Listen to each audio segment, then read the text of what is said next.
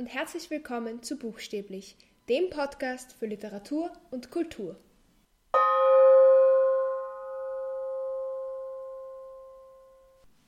Ich heiße Marie und ich bin ein riesiger Literatur-, Theater- und Musikfan und ich rede einfach wahnsinnig gerne über diese Themen und deshalb habe ich beschlossen, diesen Podcast zu machen. Mein Plan ist es, einmal pro Woche eine Folge rauszubringen, in der ich euch entweder ein Buch vorstelle oder über irgendetwas rede, das mit Literatur, Theater und Musik zu tun hat. Also zum Beispiel, was eigentlich der Impressionismus in der Musik ist oder wie man als Schauspielerin oder Schauspieler an eine Rolle herangeht. Und wenn ich euch ein Buch vorstelle, dann möchte ich euch nicht nur erzählen, worum es darin geht, sondern auch, wer eigentlich hinter dem Buch steht, wer ist der Autor oder die Autorin, was gibt es sonst für spannende Hintergrundinformationen zu diesem Buch. Und ich möchte euch einfach Lust machen, euch mehr mit diesem Buch zu beschäftigen. Ich möchte euch eine möglichst bunte Mischung an Büchern und Themen rund um Kunst und Kultur präsentieren und hoffe einfach, dass ich euch dafür begeistern kann. Und damit ihr wisst, wie so eine Folge, in dem ich euch ein Buch vorstelle, aussieht, möchte ich gleich mit dem ersten anfangen. Und zwar Mathilda von Roald Dahl. Mütter und Väter sind komisch. Ihr eigenes Kind kann eine noch so widerliche kleine Ratte sein.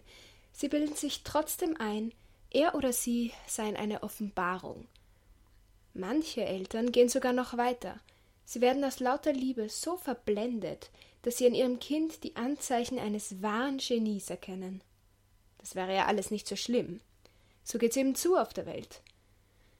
Nur wenn diese Eltern auch noch anfangen, uns was vorzuschwärmen von den Wundergaben ihrer eigenen umwerfenden Sprösslinge, dann kann man wirklich nur keuchen. Wo ist ein Eimer? Wir müssen kotzen. So beginnt Roald Dahl Mathilda. Aber nur ein paar Absätze später schreibt er Gelegentlich stößt man auf Eltern, die das genaue Gegenteil darstellen, die sich nicht die Bohne um ihre Kinder kümmern, und die sind natürlich noch viel schlimmer als diejenigen, die ihre Kinder anbeten. Herr und Frau Wurmwald gehörten in diese Kategorie von Eltern. Und ihre Tochter, Mathilda Wurmwald, ist ein Wunderkind. Sie bringt sich mit drei Jahren Lesen bei und möchte unbedingt Bücher haben. Aber ihre Eltern verabscheuen sie und interessieren sich auch überhaupt nicht für sie. Sie interessieren sich eigentlich nur für Fernsehen und für die betrügerischen Geschäfte, ihres Vaters. Natürlich besitzt diese Familie nicht mal Bücher. Mathilda entdeckt aber zum Glück die Bibliothek und geht dann bald jeden Tag dorthin und liest alle Bücher, die es dort gibt, und bald liest sie einfach Dickens und Hemingway, obwohl sie erst fünf Jahre alt ist. Und dann kommt sie endlich in die Schule und sie hat Glück und sie kommt in die Klasse von Fräulein Honig, und wie dieser Name schon sagt, ist Fräulein Honig sehr nett und kümmert sich um Mathilda und erkennt sofort, wie wahnsinnig intelligent dieses Mädchen ist, möchte sie fördern, möchte, dass sie eine Klasse überspringt. Aber die Direktorin Knüppelkuh funkt da dazwischen. Fräulein Knüppelkuh ist eine wahnsinnig unsympathische, böse Person, die Kinder hasst. Sie verbreitet die ganze Zeit Terror in der Schule. Zum Beispiel nimmt sie Mädchen an ihren Zöpfen und wirbelt sie durch die Luft. Fräulein Knüppelkuh veranstaltet außerdem jede Woche eine Prüfung in der Klasse von Fräulein Honig. Und vor dieser Prüfung haben alle Kinder wahnsinnige Angst, weil egal ob sie es können oder nicht, Fräulein Knüppelkuh wird sie auf jeden Fall fertig machen.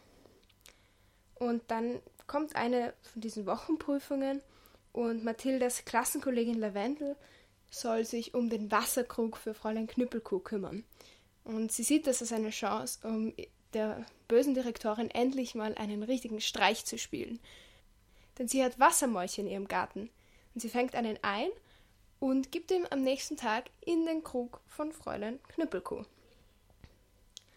Wie sich Fräulein Knüppelkuh dann Wasser einschenken möchte, flutscht dieser Wolch in ihr Wasserglas und sie erschreckt sich wahnsinnig. Da sie Mathilda besonders wenig mag, beschuldigt sie sie gleich und das macht Mathilda ziemlich wütend, weil es stimmt ja nicht, dass sie das war.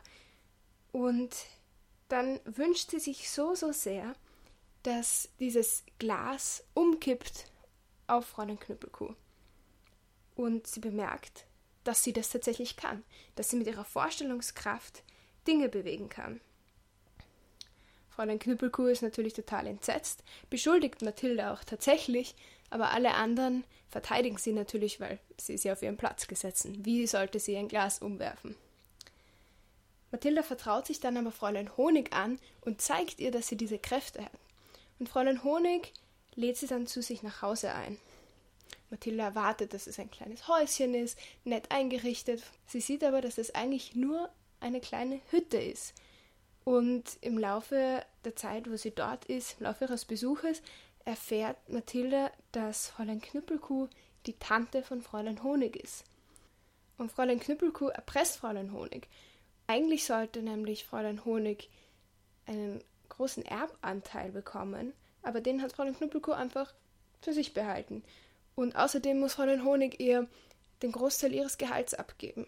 Und so lebt Fräulein Knüppelkuh in Saus und Braus in einem riesigen Haus und Fräulein Honig hat nur eine sehr notdürftig eingerichtete Hütte. Das will Mathilda natürlich nicht auf sich sitzen lassen und deshalb will sie ihre Kräfte benutzen, um es der Knüppelkuh heimzuzahlen. Darum geht's in Mathilda und der Autor dieser Geschichte ist wohl der Geschichtenerzähler schlechthin, und zwar Roald Dahl. Aber wer ist das eigentlich?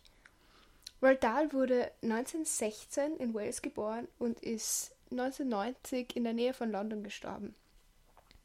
Und er hatte keine leichte Kindheit. Seine Schwester und sein Vater sind sehr früh gestorben und seine Mutter wollte sich dann um den einzigen Mann in der Familie besonders kümmern und hat ihn ins Internat geschickt. Dort durfte er übrigens Schokolade kosten, also es gab anscheinend ein Projekt an diesem Internat, dass Schüler dieser Schule Schokolade kosten durften für eine bestimmte Schokoladenfabrik. Und die Eindrücke von diesen Schokoladenverkostungen hat er sicher als Inspiration für sein Buch Charlie und die Schokoladenfabrik genommen. Nach der Schule hat er dann bei der Shell Oil Company gearbeitet, in Kanada und in Ostafrika. Bis zum Zweiten Weltkrieg hat er das gemacht und dann hat er sich freiwillig für die Royal Air Force gemeldet und war also Pilot. Er hatte dann aber einen ziemlich schweren Flugzeugabsturz, wo er mitten in der Wüste abgestürzt ist und auch schwere Verletzungen hatte. Und danach hat er sich dann aufs Schreiben konzentriert. Wir kennen ihn vor allem von seinen Kinderbüchern, wie zum Beispiel Charlie und die Schokoladenfabrik, James und der Riesenpfirsich, Fantastischer Mr. Fox, Sophiechen und der Riese, natürlich Mathilda und noch viele, viele mehr. Aber er hat auch andere Werke geschrieben, wie zum Beispiel autobiografische Werke, zum Beispiel Boy, in der er seine Kindheit verarbeitet. Er hat auch über diesen Flugzeugabsturz geschrieben in dem Buch Steigen aus, Maschine brennt. Und generell hat er sehr oft eigene Erlebnisse verarbeitet. Ich habe schon erzählt, dass er eben früher selber Schokolade verkostet hat, was sicher eine Inspiration für Charlie und die Schokoladenfabrik war. Steigen aus Maschine brennt, es wird auch klar, woher da die Inspiration kommt. Aber auch im Buch Hexen, Hexen zum Beispiel verarbeitet er seine Herkunft. Seine Eltern kommen nämlich aus Norwegen und das ist ein ziemlich wichtiger Bestandteil dieser Geschichte. Roald Dahl schrieb in einer Schreibhütte tatsächlich. Es war einfach eine kleine Hütte, in der er sich mehr oder weniger eingesperrt hat zum Schreiben und Manuskripte angefertigt hat. Und das war der einzige Ort, wo er geschrieben hat. Was sehr typisch ist für Roald Dahl ist, dass seine Geschichten sehr bunt und fantastisch sind. Er verwendet oft sehr absurde Szenarien, er findet auch eigene Wörter. Es gibt einige Neologismen in seinen Büchern, zum Beispiel das Wort Scrumdiddly-Yumches, was ich sehr schön finde. Und was auch sehr, sehr typisch ist für ihn, ist, dass er sehr überzeichnete Figuren verwendet. So wie im Märchen kann man meistens ganz klar zwischen Gut und Böse trennen. Und auch die Figuren in Mathilda sind ja sehr überzeichnet. Entweder sehr gut oder sehr böse, wie es Fräulein Honig und Fräulein Knüppelkuh und die Namensgebung unterstützt das natürlich sehr. Mathilda hat nicht nur mich und sehr viele andere Kinder sehr begeistert, sondern auch Filmemacher und Musical-Produzenten. Und zwar gibt es aus dem Jahr 1996 einen Film von Danny DeVito und 2010 hatte das Musical von Dennis Kelly und Tim Minchin Premiere Und ich hatte das große Glück, das tatsächlich in London zu sehen. Und ich fand es sehr beeindruckend. Vor allem gab es dort sehr viele sehr kleine Kinder, die mitgesungen haben und einfach eine wahnsinnig tolle Stimme hatten und das wahnsinnig toll gemacht haben. Also da war ich echt begeistert, auch wenn ich sonst nicht so der allergrößte Musical-Fan bin. Und hier hörte jetzt einen kurzen Ausschnitt aus einem Lied aus dem Musical. Das Lied heißt When I Grow Up und es wird gesungen von einigen Kindern, die sich einfach vorstellen, wie es ist, erwachsen zu sein. When I grow up, I will be smart enough to answer all the questions that you need to know the answers to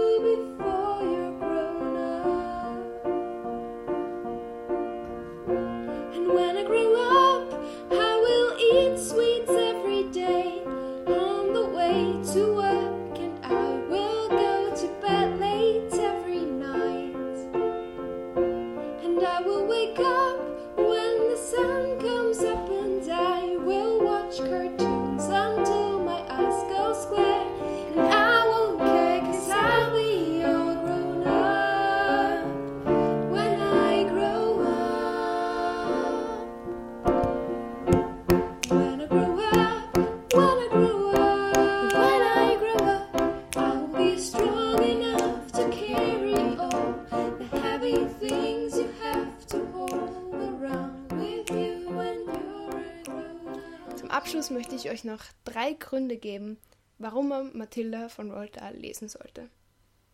Erstens ist es einfach eine großartige Geschichte. Sie wurde vielleicht für Kinder geschrieben, aber ich glaube, jeder kann es genießen. Es ist einfach eine gut ausgedachte Geschichte. Es macht wahnsinnig Spaß, es zu lesen.